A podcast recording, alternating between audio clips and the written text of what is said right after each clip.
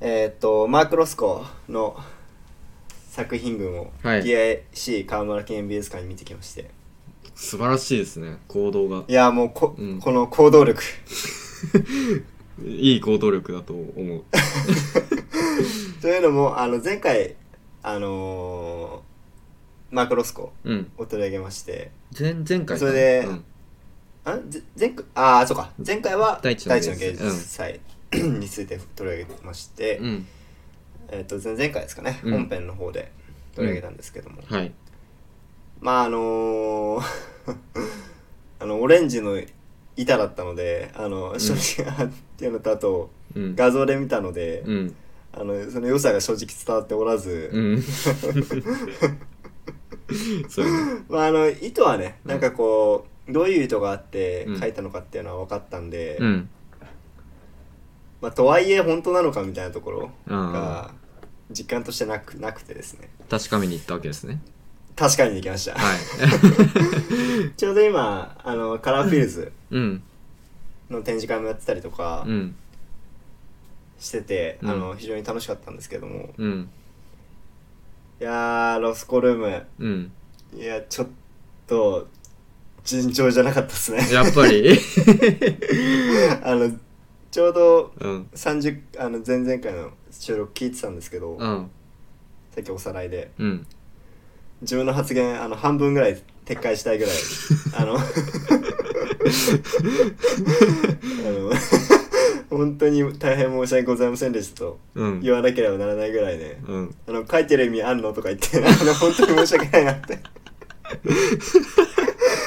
思うぐらいには、うんあの感動してきましたああよかったそれはよかっためちゃくちゃいいアート体験ですね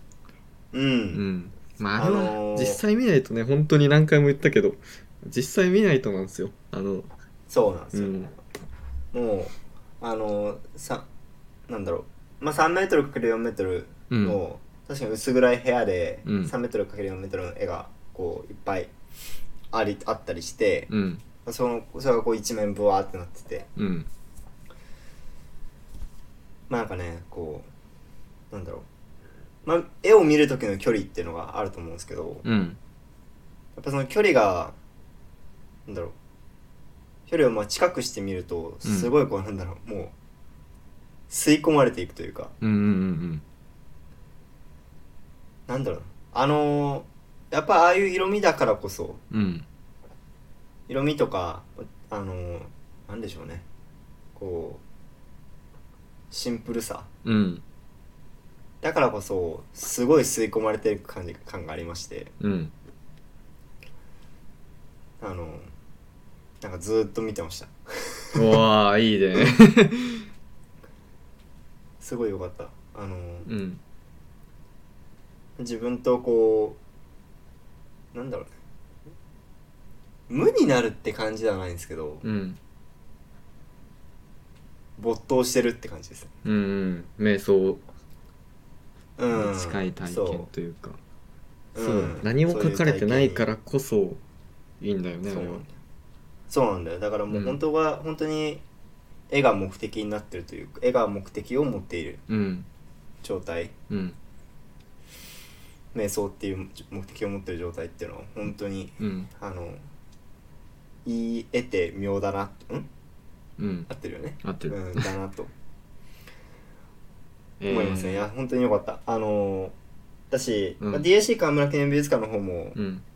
全体としてもあのカラーフィールズもねすごい面白くておおいいねあのめちゃめちゃ楽しみだわそうあのなんだっけあのマティスうんあっていうかそうそもそも、うんあの展示してる作品のうんラインナップがめちゃめちゃ良くておおあの通常展示の方もうんあれなんですよ、色をテーマに今展示を変えててあそうなんだへえそうで一番面白いなあ色全部いろいろこう年代別でそれこそあったりして、うんそれこそレンブラントとか、うんうんあとマティちゃんとか、うんうんあとねえっとどっちだ、えっと、カンティンかな、うんカネースキかうんなの作品とかもあったりしてうんうん非常に楽しめたりうんただ一方であの全然わからない作家もいたのでで比較的、うんえっと、多分ロスコのちょっと後うんに出てきたような作作者がうん多かった作品が多かったああですけそうだど、ねまあ今までやってきた作品もたくさんあった、多分カラーフェア時点だと多分後の方が多いかもしれないね俺あそうね、よりはそうそれ今のは通常の話で、うん、うんあのガラフィールズの方は何一つしよう分かりませんでした正 直けどあの、うん見てて楽しかったすごいえあのなんだろうまあ色のこううん限界突破、ー、うんというか色でどこまでこう表現できるのかうん人間は色彩でどこまで表現できるのかってこう突き詰めたうんようなこう作家が集まってるような展示会ではありました、あまあそれがこうコンセプトの展示会でうんなんかねこう色ってうんこう色ななん色によってこう人間がどう感じるかってめちゃめちゃ違うなってうんうんうんすごい感じたのと、うんあと色がこういわゆるこうグラデーションだったりとか、うんこう立体的になってるっていうこと、によってすごい意味が変わってくるんだなっていうのを感じまして、ああそうなだんかねそんなことを、うんなんかそんなことをか感じてああ色にもまだまだこうなんて色色不景なって 単純に言うと色不景なってことをすごいなんかい思やーったりそうしだまねした色って何色もなすものすごい量のさあの種類種類があるというかそうあのまあなんか男性が見える色の量と女性の見える色の量が違うよとかあったりするんだけどさあーけどしし白うんあそうアンミカみたい なあー 言ってまたちゃんとわかんない けど白って200色あんねんってやつうね、んいや多分 200, 200色とよりあると思うんだよね白ってもっともあっなとあると思ういやもう全然あるそう全然あると思うしでもそれを ねどんどん見える多分どうなんだろう色って後天的に見えるようになるものなのかちょっとそこは分からないんだけどうん見えれば見えるほどこうなんだろうなすごいもう絶妙な色が置かれてたりする時とかすごい感動するし、そうするうんと自分の身につけているものとかフファッションとかも色のチョイスが変わってきたりするし、確かうにん絶妙なね、色味の違いとかをねそうそうそうそれをねそう表現するのがね非常にしんどいところでもあってですね そうだから色の探求をする画家っていうのはめちゃめちゃ多分もう無限にあのパターンがあって、うんまあもちろんそのそうじゃない作家のそうだけどそのそこにこう色を掛け合わせるとよりこうパターンが増えてもう無限大だなっていうそうそうそうのはすごいだからそういうこう色の可能性を感じた回でも、うんあなんかあれでもありましたね展なんか示でもありましたねあのまだまだもうちょっと先なんだけどそのうち取り,、うん取り上げる作家でこう自分の色を作ってしまった画家とかもいてあらーそれそやうっちゃったかそういう画家もいてでそれそれほとんどそれでしか絵を描かなかったりとかした画家とかもいはーてそね、のうんその彼彼彼女カラうんーでしかうん、表現をしないって ことそう自それは独自調合で今までなかった色を発明してでみたいな いやそうー色に名を名前をつけてみたいななるほど、ね、でもその色がねいやっぱ素晴らしいんですよいな今度紹介する時楽しみなんだけど楽しみにしてます、うんなるほどそういう世界もあるんだねそうそうそれがねこなんうか進んでいくと、 はいいうん、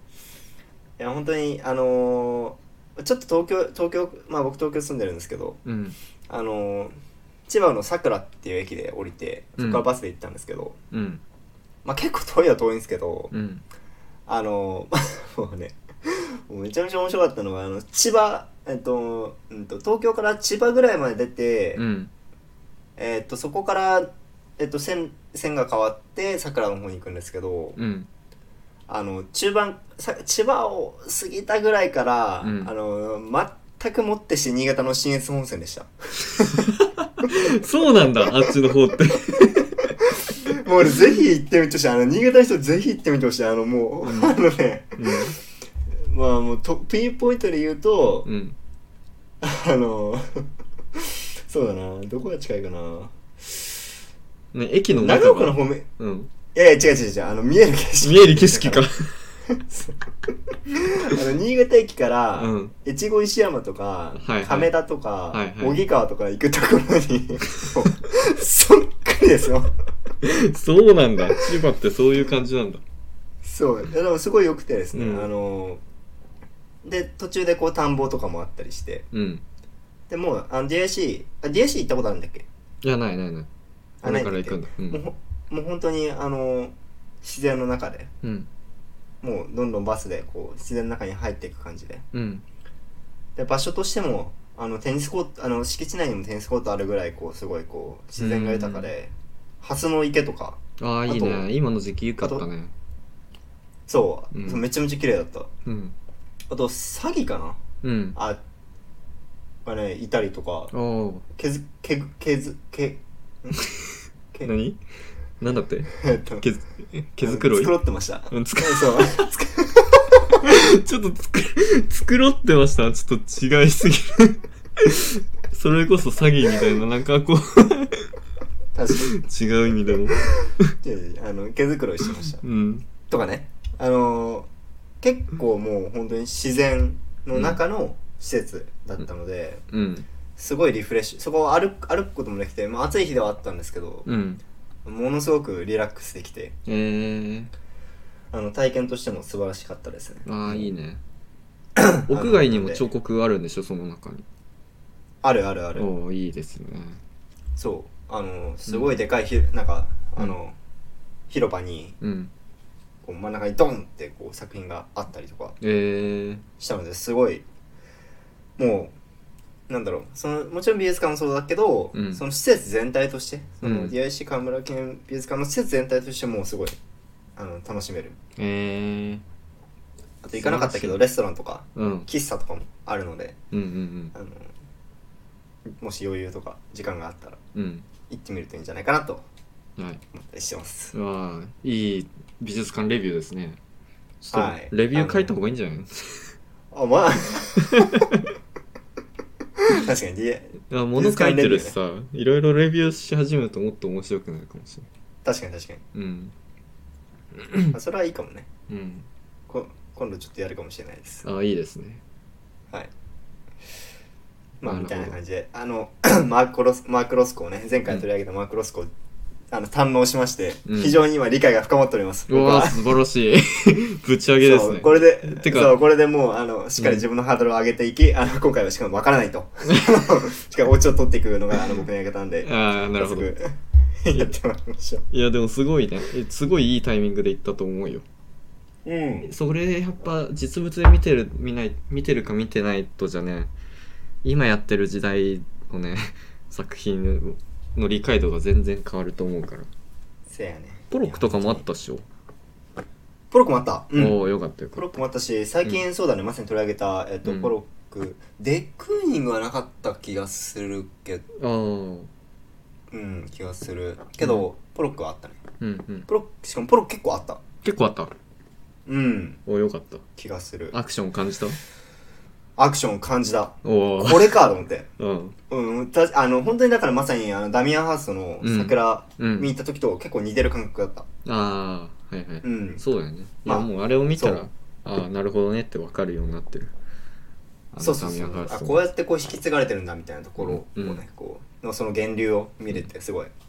そこも理解深まりけりって感じでしたね。深まりけりえあとあれ、うん大地の芸術祭も行ったんでしょ第一のあ芸術れ祭多分この前ララジオの時ああの行くから教えてみたいな感じだったけど あそっかそっか。うんえなあそっかそうあそうそう、そうかうん前回それでと収録して行きました。あそうあじゃあそっかそっかそっかなんか時系列がうんあの行きましてもうおーもう第一の芸術祭話し始めたらもう一夜取れちゃうんでもう。うんあの、あれなんですけど、全部は言え、あの、軽く触れるんですけど、うんあまあでも今今日の内容的にまだまだ喋って大丈夫だよあ、そうですか。うんいや、大地の芸術祭もですね、あのいや、ちょまずこう、まあ、新潟出身として、うんあの、わ、これは誇るべき文化だなと、まず、う 率直に思ったのが、あのうん感想なんですけど、うんあの、すごいこうね、こう、新しい体験でして、うんやっぱりこう自然の中にこううん溶け込む作品というのが、まあ、僕にとっては結構初めてだったりするし、まあ、結構多くの人にとって初めてなんじゃないかなと思うんですけど、うんまさにその場所を使って、うんあのーこう表現をするそこにないといけないっていう作品がやっぱ多くて、うんううんやっんぱその例えば田んまあ、有名なところでいくと、うんあの田んぼの中に、うんあのかかしあが立っててあうんかかしプロプロジェクトだっけうんみたいなのもあったりしてやっぱそれってやっぱりその新潟が米文化有名で、うっんていう文脈の中でやっぱあるべきだし、うんそこにあることがすごい価値があったというか、うんそこでやってるプロジェクトとしてプロジェクトはすごい価値あったというかうんうんみたいなところもすごく感じたりしました。うんあで行った場所と 先に言えよって話なんですけど行った場所としては、うんえっと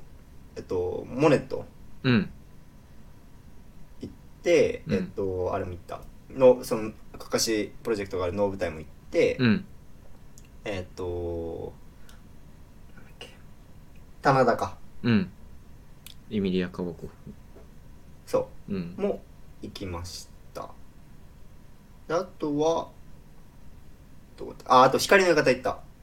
おういいね光の館行ったそああう、うん光の館行あっれたの光の館じゃなかったっけ、うんあのーえあの泊ま泊まれるところですねうんあそこ行ったんだあそうそうそう、ええあのななんんかかジェームズ・タレ時ル間がちょっと微妙、うんあそうそうそうジジェームス・タレルの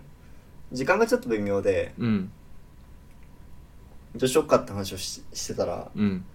位置的にはそこが良さそうだったのでうんうんまあ有名なところをまず一回つかあのか確実に僕もう一回多分これ市場に行くんですけど一人でああい いねあの一旦なんか有名どころなんかあの散策してみた今回感じではあります、なるほどよかったであすとねうんあとあのなんだっけあてか能舞台ですごい時間を使ったんだけども、うん本当によかよくてうんあのー、なんだっけ自転車自転 自転車を焦げるところがありましたね能舞台にはああ新しく増えた場所かなそうそうそあれ確かああれをの東京芸大のあの修士あの大学院生だったかななんか卒生で作ったやつの派生版なんだあーうん確かうんううんそうだった気がするそんなきっかあけれすごい話題が話題になったそう作品だあの実際に漕いで、うんあのーあのあのまあ自分のチャリ姿を、うんあの周りの方々に見せつけてたんですけどそういう楽しみ方あれそれ自己顕示欲をそそういう楽しみ方をし てたの違う正しい楽しみ方じゃないと思うけどまああのいやすごいなと思ってあの,、うんあの仕組みを作ったのとうんあれ多分あの使われてない自転車を使,、ね、使っているんだろうなと思うんですけど、うんすごいそういうところにも面白さを感じたりとかあとね あのあれだね、黒板の部屋ですねああはいはいはい全部黒板になってるとこはいうんあのあれって1日1回消されるんかねやっぱり多分そうだと思うなさすがにそうださすがにチョークだらけになると思うけどそうだよねうんさすがにと思ってるんですけど、うんあの僕と同じ日に行った人はアートの見方の,、うんあのサムネ画像が うん一部にか書いてああったと思いますそうなんだそうアートの見方書いてきました ああいいね宣伝してきましうんたいやあの部屋はねすげえ楽しかったもう単純になんかもうアトラクションみたいな感じで1時そう間だねぐらいなんかやついた気がするえあそこにうんええずずっと書いてた書いてたり楽しそうだな見たりそうそうめちゃめ ちゃめちゃめちゃ楽しんでしまったあのあの空間でええいいねチョークも久しぶりに触ったりとかねああそうだねいいよあねのああいう体験とかもすごいあったりとかで、もうあうんの総じて大満足うんうんだし、次はよりこうやっぱそのとはいえ能舞台とかしかうん能舞台ぐらいしかこう地域独自のなんだろう地域のそのなんだろうものをうん活用してっていうのはなかったので行かなかったのでうん次行く時はうんあのなんだろうもっとこうなんだろうそのすやっぱ十日町ならではみたいなところはいはいはいも楽しめるような作品をちゃんと調べてうんあのそう作品を調べちゃんと調べてう上で行きたいなと思います。ああいいですねいやそりゃよかったそうかそうとかてもとても良かったです。うん俺もあと23回行きたいなって思ってる、うんまあ近いから近くはないけど何回も、うんまあまうあんでもそれでも。そう11月までに何回も行こうかなと思ってうん。そうあれはなんか初めて清どこ津やし清津峡に行っておお。そうなんか観光観光って感じだったから今まであんま行ってなかったんだけど、 でも単純に面白かったし綺麗だったし水がくっそ冷たかったうんうんうん、楽しかったいいっすねあと「失われたたくさんの窓のために」っていう作品、こう広い土地にうんカーテンがファーってかかってる作品があるんだけど、うん、うん、めちゃくちゃ良かったえー、どどの辺それ清津峡の近くの方かなあっちの方ああ、うんじゃあ結構うん 結構下の方かそうそうみたいなえ一回行っもてううん何回も行こうっていやー本当に、うあそうの本当にうん、大変素晴らしいので、うん、まあこう自然の中でやっぱりこうまあそのあと大地の芸術家の回でも話しましたけどうんやっぱこう自然の中でこうなんだろう夏場ちょっとこうゆったり過ごしたいとかうんそういうあの目的でもうんついついででもすごい楽しめると思うのでそうだねそうそれが素晴らしいなと思います、うんなんであの、まあ、夏ちょうど今本番、まあ、もうちょっとで終盤に差し掛かりますけどうん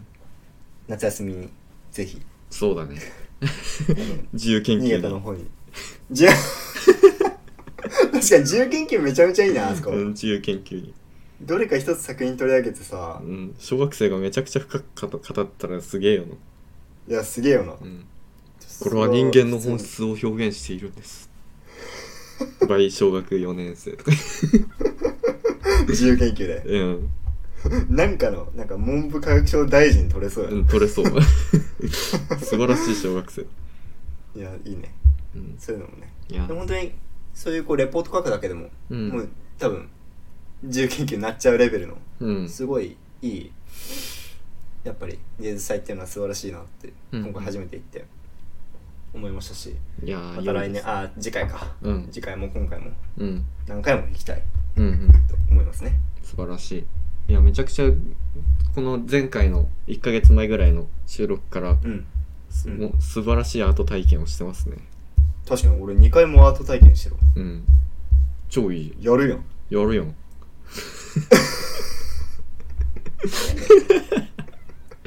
やるやんって言いやつやるやんすんなよ素晴らしいっすいい感じですね、うんまああのあの番外編がちょちょこちょこ多くなってるんですけどうんあの本編もうんあのやっていこうということでそうだねちょっと番外編並みに他の話をしてるね、今回そううんもうほぼ番外編ですあのちゃんとあのあれであの大丈夫です、あのプログレスバーツあやべ最初にあの本編は飛べますっていうの忘れた、ああそうだねつけとこうああ言とわつないけとこうかなまあいいやまあいいやあの本編うんあのちゃんとプログレスバーつけとくんで大丈夫うでんす、そうだねはいそうしましょうはいじゃあじゃあ入っていきましょうよかうやく本編入りますか、うん、本編入りましょ うまああのねロスコとかやってるからうんあの時代のね作家いややっぱ重要な場所なんだよねその戦後アメリカ美術うんのあの時代って、だからもうちょっと丁寧に掘り下げていこうかなと思って時間かけてうんもうちょっとあの時代あの辺りの時代の作家が続く感じになりわまかりすましたああまあでも多やって分まいりましょもう行ってると思うから DIC 河村美術記念でううん見てるからだいぶ理解もスッと入ってくると思うのでもしかして、うんもしかしてそこで見た作品かもしれないからねそうだねうんああれですよ振りじゃないですよ あ不利あ残念ながら違うんだけどあざそうかうん残念ながら違うんだけどまあでもこうね一回体験してるのでちょっと聞いてくれてる人にねこうそれが伝わるようにこう話してもらえたらいいなというはいリスナーのいや、うん僕はリスナーの常に味方なんで大丈夫ですあ本当 にまあでも確かに視点がね、そうですうん視点がねじゃあ入っていきましょうかはいえーっとね何でしょ今う日の今日の取り上げる作家は、えーバーネット・ニューマンの「ワンメント66」ですねっていう作品、ちょちょっと待ってうん、ば何バーネット・ニューマン、ニューマンのうん、ワンメント6 6ワンメントワンメントワンメント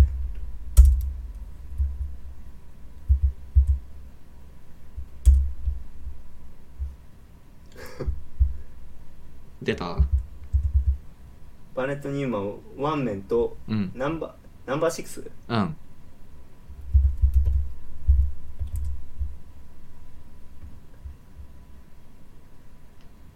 来たかも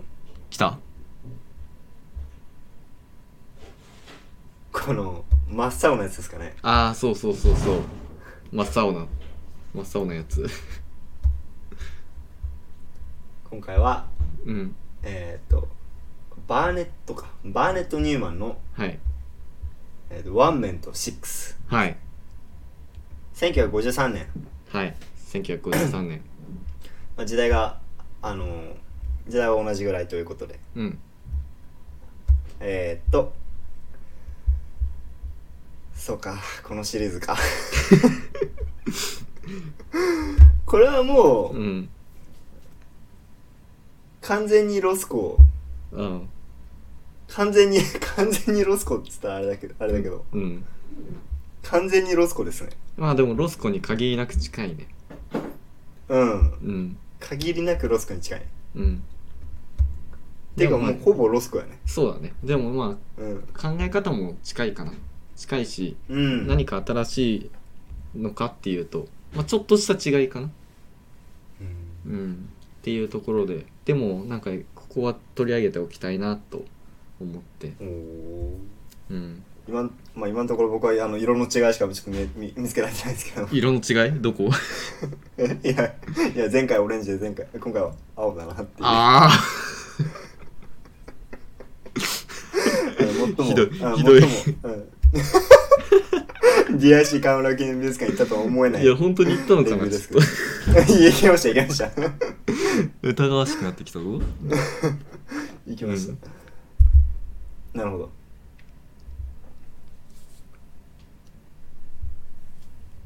でもじゃあまあロスコとの違いとかでもいいね鑑賞のしてうん、うんまあ、ロスコはうんあのーまあ、さっきもちょっと話しちゃいたんですけどうん瞑想とか、うんこうそういうこう見る中でその目的としてはこう、見る中で自己との対話みたいなうとんころを、えっとするまあししてほしいというかすることを目的として、えっとうん書かれた絵でしたと。はいで、まあ、ただその奥底にはうんあのロスコはこうそのその奥多分奥こうねこう深掘っていく中で自分のこう奥底ととこう対面していく中でうんそんなこう人がうんその絵を見てそういう体験をしている人がその心の奥底から自分とつながっていること、うんうん、みたいなのをすごいこう主目あのしそれがアートだみたいなところうんの思想で、えっと、書かれていたうん作家だったかなと思いますと。うんでえーっとまあ多分今回のニューマンさんもうんニューマンかニューマン新しい 人あと新しい人新人類新しい人ですねうんニューマンは、うんえーっともう結構なんか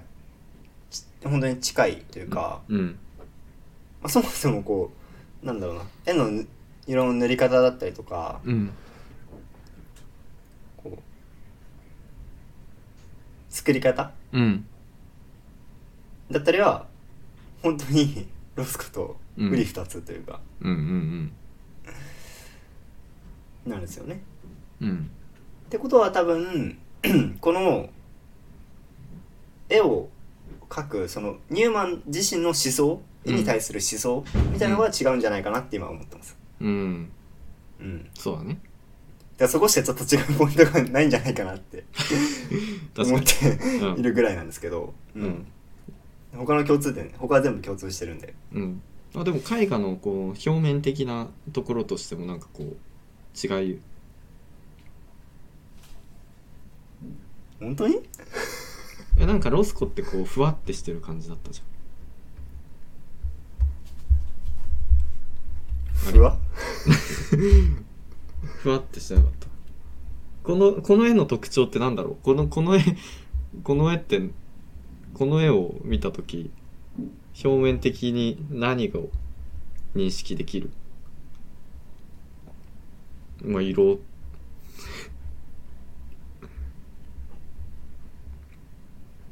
ああななるほど不はねああ、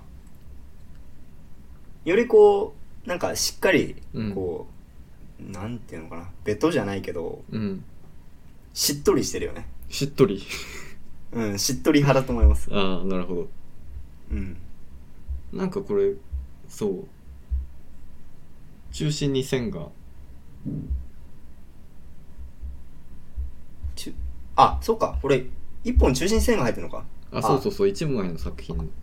あ危ない危ない俺あ危ない2枚の作品 だと思ってたあ違う違うあ危ない危ない危ないめちゃめちゃ勘違いしたあそういうことかあごめんごめんそういうことかうんなるほどこそうですれは線なんだね線ですなんか中心に入ってないなおそうなのかそうう、んなんかみうんちょちょっとちょっと あのあ若れっす干ね右じゃ若干んじゃいやいやいや若干左じゃないえ左えじゃいやあのえっと若干右が大きい右の枠が大きいあ本じ当ゃない切り取り方あれかなえ多分あれワンメンと6の画像いろいろ見ていくとうん絵画1枚人が立ってる作品とかあると思うんだけど多分それだと右の方が狭い本当にあ向かって右側がね狭い向かって右側だよね、みうん俺は向かって右側が広く見えるんだけどあ本当うんあれうんあでもそうだねあいや、うんごめんなんかうん実際に展示されてる様子を見るとうん確かに左の方が大きいわうん多分あれあの切り取りかな切り取りの問題かもしれんなるほどうんそう白い線が一本バンって引かれてるうんただそれだけなんですけどなんだろうな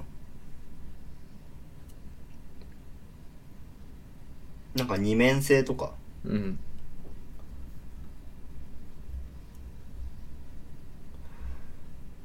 中心に線が入ってるか何かを分けたかったのかなどうなんだろうでもあこともうの塗り方としてはやっぱりニューマンさんはひたすらこの中心に線が入ってる作品を作り続けるんだよね、うんあもそううなのバーネット・ニューマンといったらこの作品このシリーズしかない本当だ中心に線しか入ってらん そう中心に線しか入ってらんっていうのはちょっとね日本語としてなんかまずか ったな違う言いたいことはそういうことじゃなくて、んあの中心に入っ線が入ってる先にしかないですねうん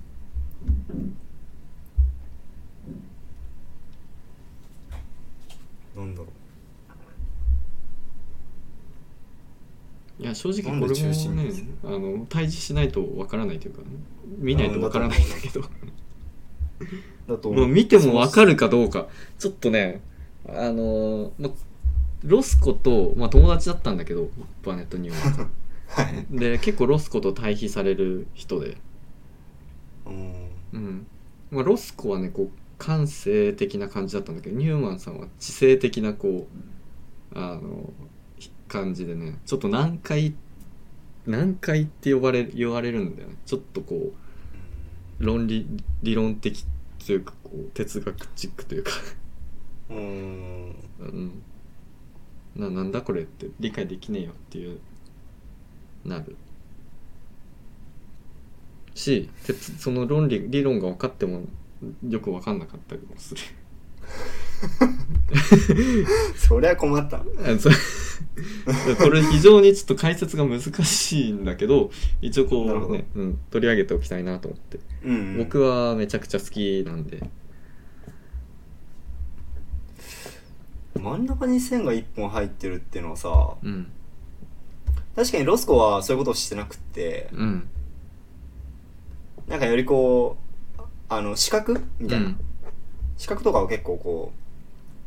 あの線としてはこう描いていたうん印象がありますね。う当ん然このやったロスコルームの作品は全部そうだった気がしていて、うんでニューマンはうん線を引いてるだけなんだよねこの人。うん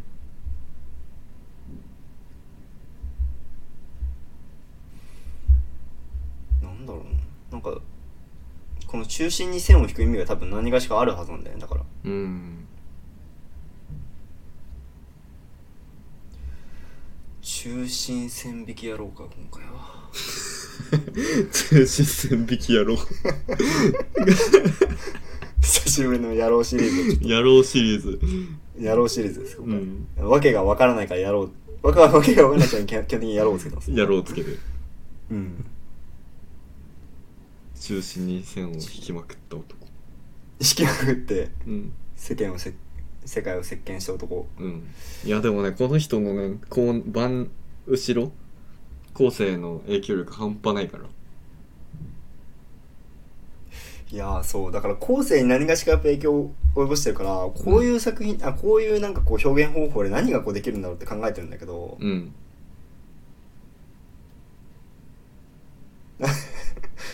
何もできない。まあたまあ確かにねうんまた、また大失言を。前回のロスコと同様。いや、ううーん。ロスコはねなどんっかちそれかというとね晩年にね影響を与えたというより、あそこで完成しちゃった感があってあそこより以上にいけいけなかったのかもしれないまあでもあれああいうのか合体してったりするんだけどうん。うんまあその中心に 中心じゃないってことつまり線がうんあでも他の作品中心のやつあるなうんあでも中心じゃないやつもあるし別に中心にこだわってるわけでもないそうだよねうんってことってことは多分この線のうんあでもまあ逆に線の意味にちょっとあせせせ線の位置に、にちょっと意味があるのかなって思ったりとかうんでも左が大きくて右は小さいことで何が発生するんだろうっていううん若干綺麗な線じゃないんだよねちょっとちょっとこうもじょもじょってなってる場所があって、そうそれが絶妙あとなんかうんそうだよねまあこういわゆるこうう、ん PC とかうこうネんットで見れるような絵こう綺麗なこうね直線ではないよね、まずバシってね引いたのであれじゃ面白みがないのかもしれない、いやどうなんだかなんかうんあれ、あのーこの中心の線がうん 俺の浮き沈みのある人生みたいなそんな線が表してるねそういや線が線が大、まあ、線も大事なんだけど線が主役ってわけでもないんだよねやっぱりその今までのその作品がさその書かれているものが大重要だった重要な時代じゃなくなってるじゃんうん、うんそう裏の思想がねうんだからまあこれがそれを助長してるっていう感じかなて助けてる的な意味まあでもその意味としてはそのロスコがやりたかったその作品の形式とか内容ではなく場その場体験、うんインスタレーション的なうん場との関係性をやっぱりこう主張したい人あニューマンがうんバーとの関係性うんそのあれだロスコに見た時は勇気はその場に浸ったわけじゃんうんうんまああれと同じだよねいはいはい根本はなんだけどちょっとこっちの方がロニューマンの方がこうなんだろう知性的な知性的アカデミック、うんアカデミック的アカなデミそうそうあーなんか人間のなんかなんか人間のこう中心線みたいな脊髄ああなるほど線でつまり人間って、なんか理論的には人間は直線であるがうん直線であるはずうんだがちょっと歪んでたりするじゃんやっぱりこう人によって、うんなんかあのお前ら歪んでんぞみたい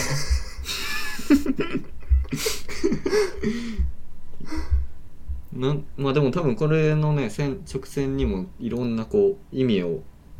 考察し、まあ、考察の余地があるというかこれってなんだろうって多分いろんな批評論が出たりして、まあそれがなおさらね自社の便器みたいにこ確かう、うん、深みを与えてるというか鑑賞者が意味を作っていくというかっていう面でもあると思う。まあなんかこうなんだろうロスコも、うんロスコとニューマン比べた時になんかこうカンディンスキーとモンドリアンみたいなで比較した時みたいな感覚かな。ああああのれもさそう感情の表現だったカンディンスキー感情とかその音楽的ななんか表現だった、そういにうことか対して、うんモンドリアンはこうすっごいこう真面目くなんかこううん形式ばってたというかうんあのいやあのそう僕しか呼んでないゲームメーカーゲームメーカーもんね あそうそうそういまだにやっぱあのそれをゲームメーカーボンって呼んでる人はちょっと出会ったことがないし多分今後もないと思うん だけどそうぜあの前の放送であの、うんちょっと一緒にしないでもらったって言われたのだいぶ引きずってるんで僕もあああのそうか確かに、うんまああの関係性っちゅうことですね、うん、まさにそうだね感覚派と理論派というか、そうそうそうちゃんと形式立ててルール作ってやってた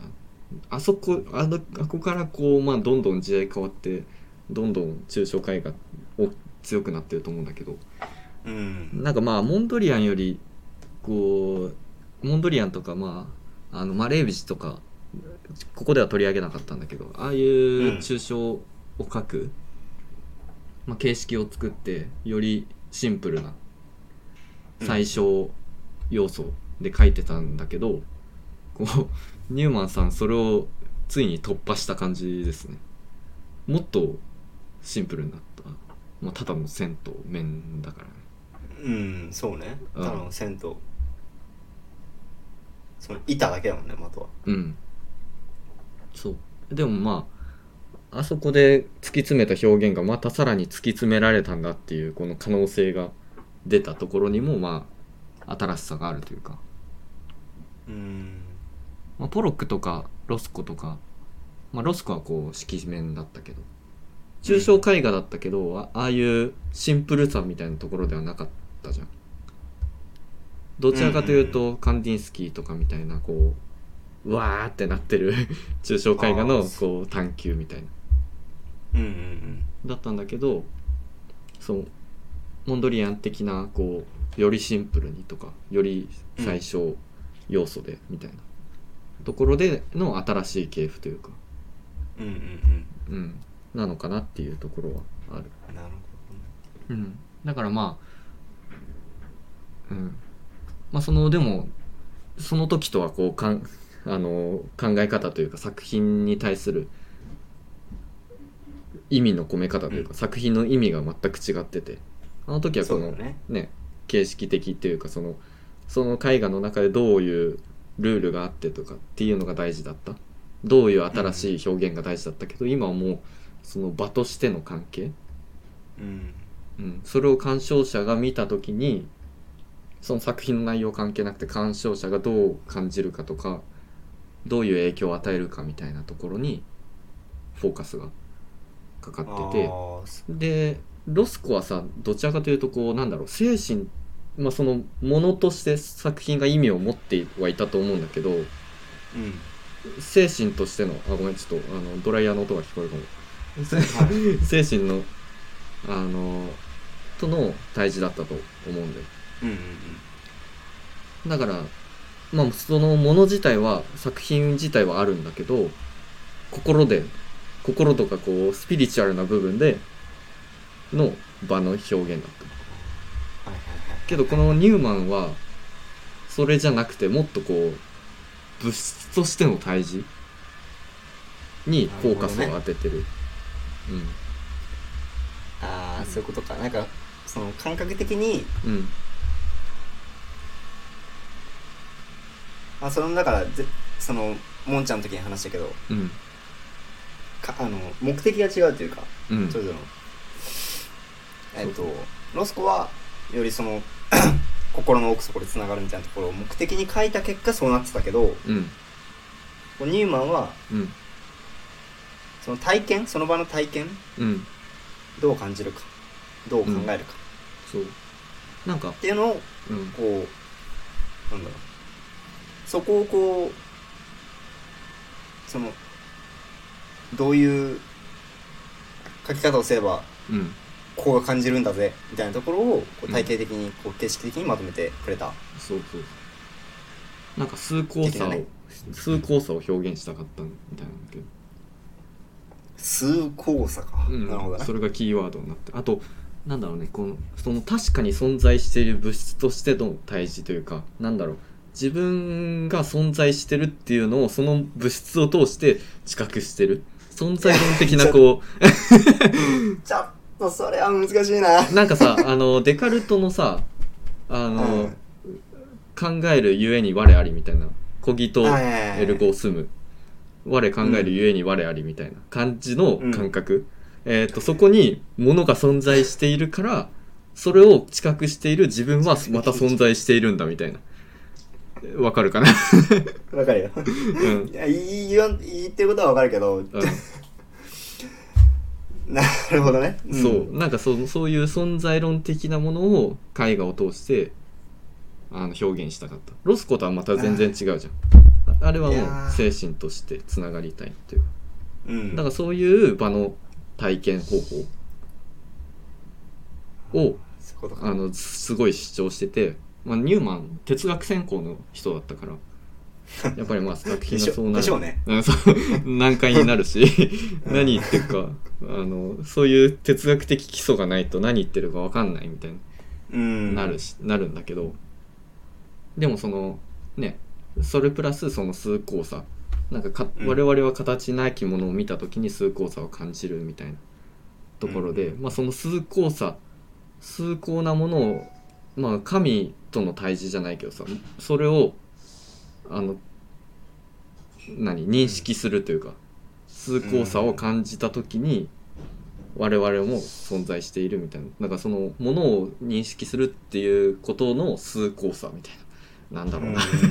うんうまく言えないんだけどでだからいや形のないものをか表現してるしその直線線が引いてあるのこれなんか「ジップ」って言ってよ呼んでるんだけど「ジップ」ああのあれ、うんあのあれねうんう、んジップ みたいなそれはまた言わないで終えたのにせっかくせっかく俺が言いそうなことを言わないで終えたのうにん ちょっとなぜあの、うんん、ちょっと真面目な話すぎてちょっとジップも挟みたくなっちゃったんだけど硬い硬いから口直しにそうあまあでもまあニューマンがねジップって呼んでたからねこの線のことを、うんうんうんはいこのジップはこの画面の他のこう色彩例えばこのこれこの作品「ワンメンと6」だったら青うんっていう色彩を引き立てる役割あるしで画面に活気を与えるものとしてるんだよね、まあ、もちろんその勇気が見たみたいなその中脊脊髄じゃないけどそういう面とか、うんなんかいろんな面があったかもしれないしうん例えばそうああそうそうそういうのもあったかもしれないけどそのこの線が1本入ることによってただ色面一色の作品とは違ったこうそれこそその存在しているものあー絵画が絵画であるというかか何かが描かれてる最小表現というか、はいはいはいうん、やっぱ全部色面だったらさそのえ色面が存在しているだけになるんだけどこううん何か描かれてる物質としての体重とするならばこの線が1本入ってるっていうのがめちゃくちゃあの大事だし最小表現であるし最小表現であるからこう崇高さをギギリ持ってるというか形なきものを見た時に崇高さを感じるっていう考え方がギリこう表現できる最小単位というか、なるほうん、だかなるほどね、らこの線が入ってるか入ってないかっていうのがすごく重要でもあるこれが入ってることで絵画っていう物質何か書かれてるっうん、うんていうのがあるからいやそそうなんかたまたまたまたまできたみたいなんだけどねこれあ何何かを こできちゃったのうそう何か書く予定だったけどこう作品書いてる途中に見たら完成しちゃっててあこれだってなったらしいすげええでもさうん思ったんだけど、うんまあその何かを書くことで、うんまうあんつまりその絵画が絵画として成り立つ絵画が、絵画という物質として成り立つためには、うんまあ、何かがやっぱ書かれてないといけないですよとうんそれじゃただの板だからみたういな、んうん話だと思っていてうんでまあそれをこう体験それを見た人がうんその物質物質を見ている自分っていうのが、つまりじ、えっと、自分がいるからこそ自分が存在するんだよっていうう、んなんか鶏鶏と卵問題みたいな話になってきてるきてる気がするんだけど、あのみたいなそのことをやりたかったうんけどそれってなんか別に線じゃなくてよくねってなんか聞いてて思ってて。ああでっていうのは、うん別になんか一つの中心における中心の丸でもよかっただろうし、うんそうだなまあ本当にだからそのちょっと太めのさなんかこう、筆を使ってうんこうあそのなんていうのこうグッて押し込んでさうんなんか丸っぽくなるやん大体うんそれでもよかったはずなのにうんなんで線だったんだろうっていうのはすごい疑問だよねああなるほどね確かにまあでもそのモンドリアンとかの系譜を踏んでるからっていうのもあるかもしれないしあれは線とあー線というか枠と面だったしああそういうことかあとそのまあ最小単位といえどうんその面色面を強調するうん色色彩を引き立てるにはやっぱ線がニューマンにとっては一番大事だったのかもしれない点とか丸だけだとその丸にフォーカスが当たっちゃうしその点にひょフォーカスが当たっちゃうじゃんよりその書かれているっていうことを認識できるだけ認識しないけれどもそんこう書かれてるものみたいなだかならなるんかほどねなんだろうな言ってたのはゼロから始めて絵画がかつて存在しなかったかのように描くって言ってんだよ何言ってんのってなるんだけどうんえそうゼロから始めて絵画がかつて存在しなかったように描くじゃあもう完全にうんもうもう絵画って言葉が生まれる前の世界でうんうんギリギリこれそう絵画かもしれないなって思うぐらいの絵を描いてる俺 そうそうそうだからあれだよねデュシャンがさ便器これ芸術だってこう問いかけた時みたいなこう問いかけをこうギリギリを追求してしてたからだからまあそのそうそうそうだから多分点とか丸だと何かが書かれてるっていう認識をされしてしまうんだよねだから多分勇気最初これ線引いてあるって分かんなかったしうんうんうんそれほどに確かに確かうん、線があるっていうことが大事なんだけど認識されてなかったから多分ニューマンさんの意図がね直接ダイレクトに言ってたんだと思うんで すよなんか前にもこれ言ったななんか俺意図 俺作者の意図組みすぎなんだからうん組みすぎいい感性してるんじゃないのフレッシュで、そうかいやでもそういうことだよねそあうそうのー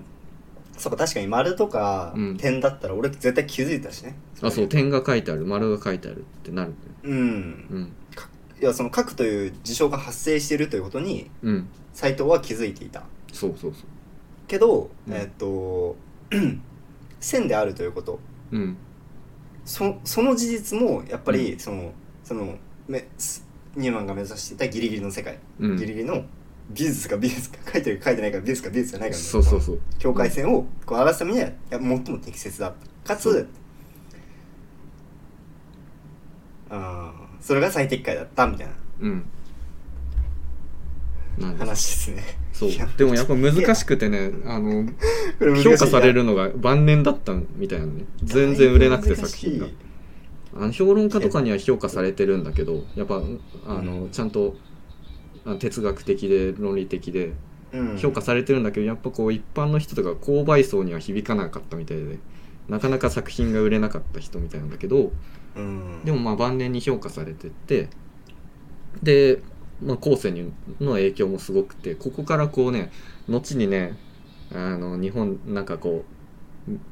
ミニマリストとかよく言うんだけど、まあ、美術の動向が一番先でミニマリズムっていう動向がこの後出てくるんだけどそこにつながってくるそこに繋がんのかなるほどねうん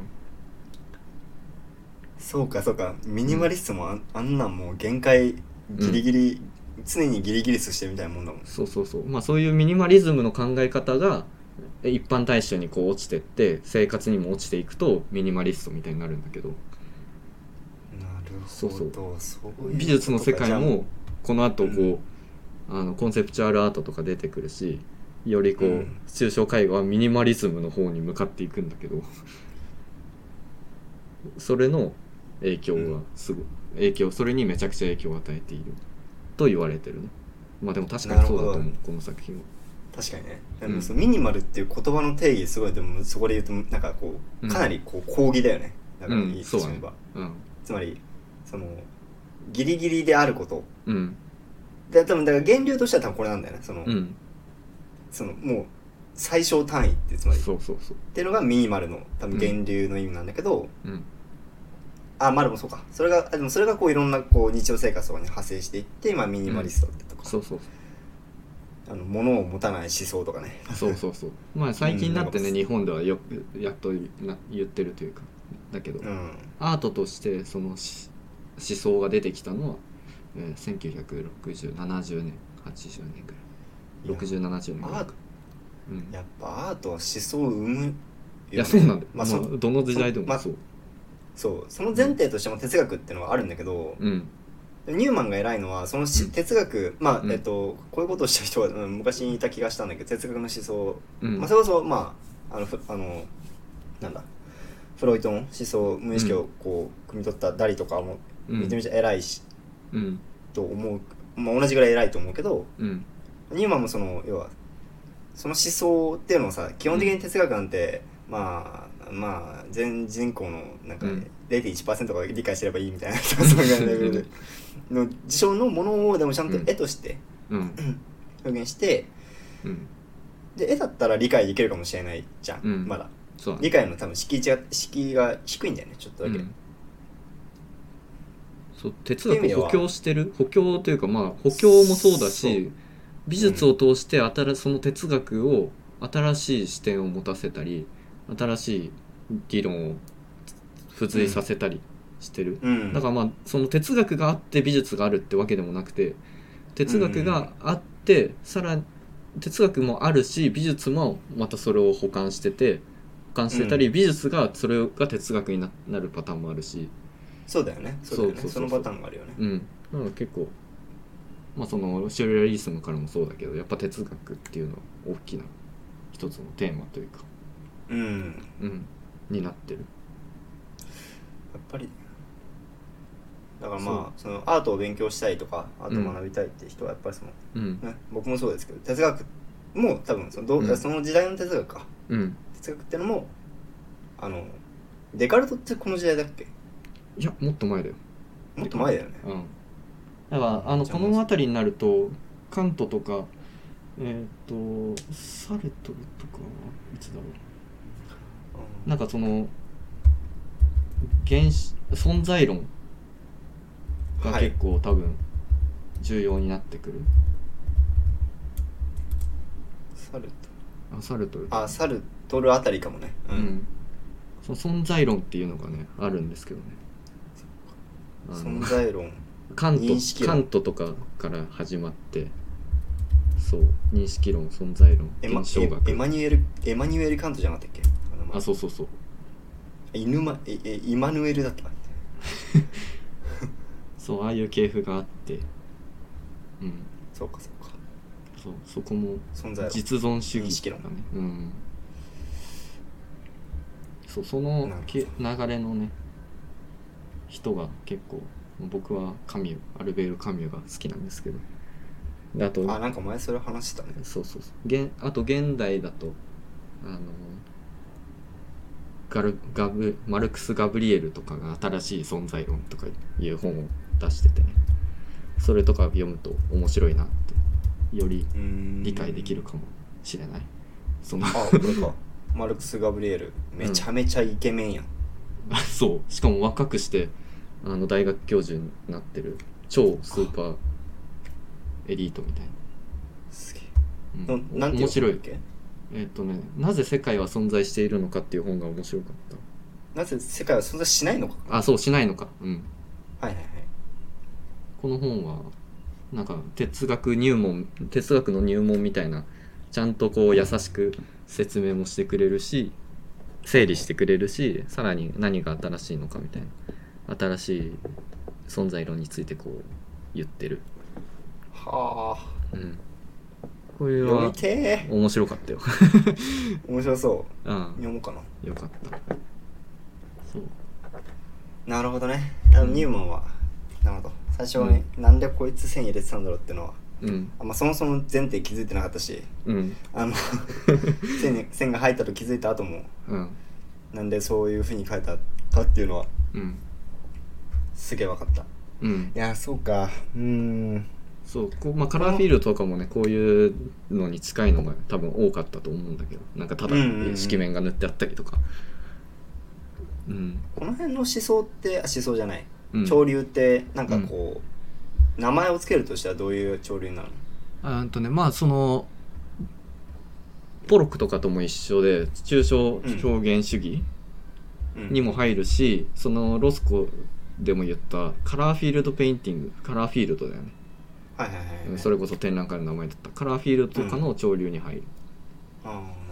どうんでもえっといわゆるこう展示会その河村出足でやってたようなうん、こうカラーフィールズの作者っていうのはもうちょっと後だよねこあでもまあ同じ源流は多分ニューマンとかロスコだけど多分その後の派生した人たちが多かったのかな、まだちょっと展覧会の概要よく見てないんだけどでも多分フランク・ステラとかが書いてあったからそうだと思うこのうんあの1個か2個後ぐらいにフランク・ステラっていう作家を紹介しようと思うんだけど多分それは河村記念美術館にいっぱいあったなんかいろんな形をした作品もじゃもじゃドカンみたいなちょっとた多だただ分見たらわかると思いますそうだね。ちょっと、あの、説明が抽象的すぎた。うんどっかやばいうんどっかってそ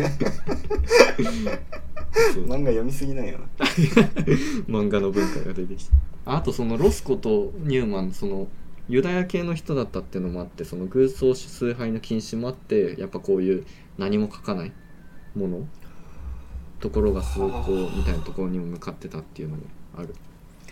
なるど。ほどねそうかそうかうん。モーセの10回じゃないけど。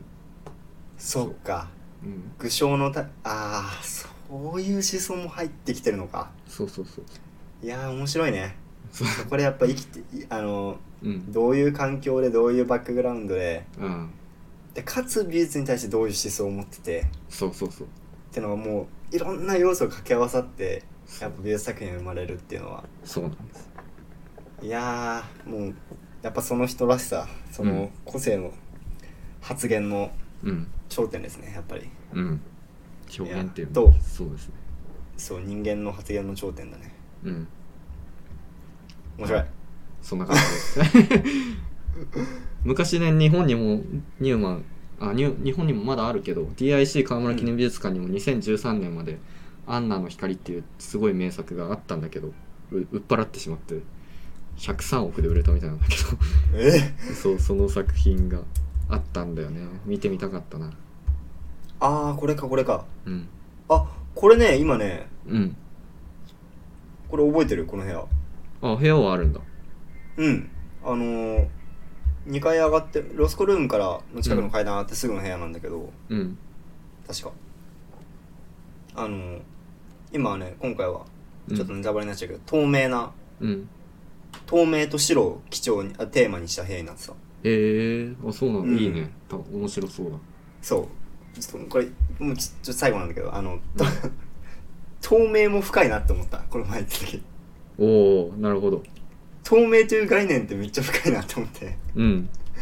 何が何をもってして透明なんだっけっていうのをねこの前すごい考え考えました確かにそれこそそのニューマンの存在的なものにも触れてくるよねそうそうそうそう透明なものってなそう見えてないけど確かに存在していてみたいな そううんあれじゃあ透明ってなんだみたいなそう透明って何を何を結局指してるんだみたいなっねていうのはこの前まさにこのもともとアンナの部屋で飾ってあった部屋で、うんそういう、まあ、テーマで、うんまあ、色別にへ部屋ごとにこう色色のテーマがああって、へーされてたんだけどそうすごいだから面白かったよ、いいねあの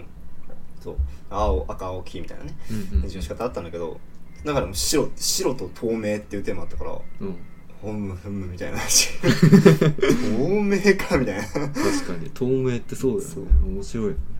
そうめちゃめちゃ面白かったしあんまりちょっとゆっくりは深くは見て見えてなかったけどうんなんだろうなーっていうのはそう最後ちょっと思い出したんで話してみましなるほどいいですね楽しみになりました、よりた、楽楽ししんみでいただいてうんはいはいそんな感じですねそんな感じですかねはい今日はそんな結感じ局で結局1時間やってんだよね、 やっぱり 今日は裏事情で時間がないって中だった けど結局素晴らしいでもそうででもあのえ予定予定ぐらいの時間で終わらせていただいてありがとうございます あ本あよかったです当にうん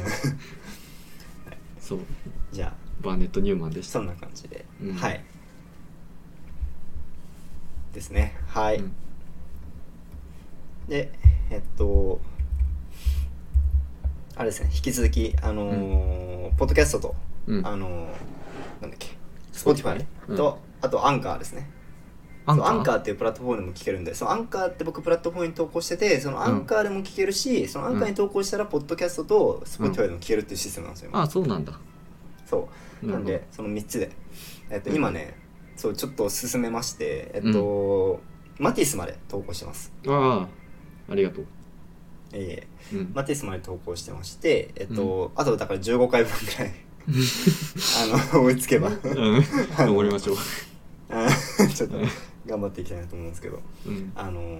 投稿性はどっちも同じぐらいになるんで、うんでやっぱりちょっと聞き直してみるとうんあの気持ちいいポッドキャストの方が音質良かったりするのでうんうんあのスタンド FM でねちょっと音質悪いなと思う方はうんポッドキャストでも、あの、Spotify でもうんお聞きいただけますんで、うんはい、あと、スタンド FM のアプリ開くのちょっとね、ちょっと手間だったりするんで、そうだねうん、 あの、アートの見方って調べてもらえば出てきますんで、うんチャンネル登録をぜひ、 そうだねそう、おそう音質が良くなったなと思ったら、いいいチねャンネル登録お願いしチャまンすネルチャンネル登録ついにチャンネル登録になったチャンネル 登録。なんなんて言うんだろう強くなったらチャンネルポ登録ッドキャストの、ポッドキャストのあの概念は、チャンネルかなチャンネルでいいのかなうん多分わかんないあの引き続きたくさんの方に聞いていただいて、本当にありがとう、うんありがとうございますと。はいという感じでまたやれればと思いますんではいはいじゃあ今日はそんな感じではいはい今回もお聴きいただきありがとうございますありがとうございますはいそれでは次の放送でまたお会いしましょうはいバイバイバイバイ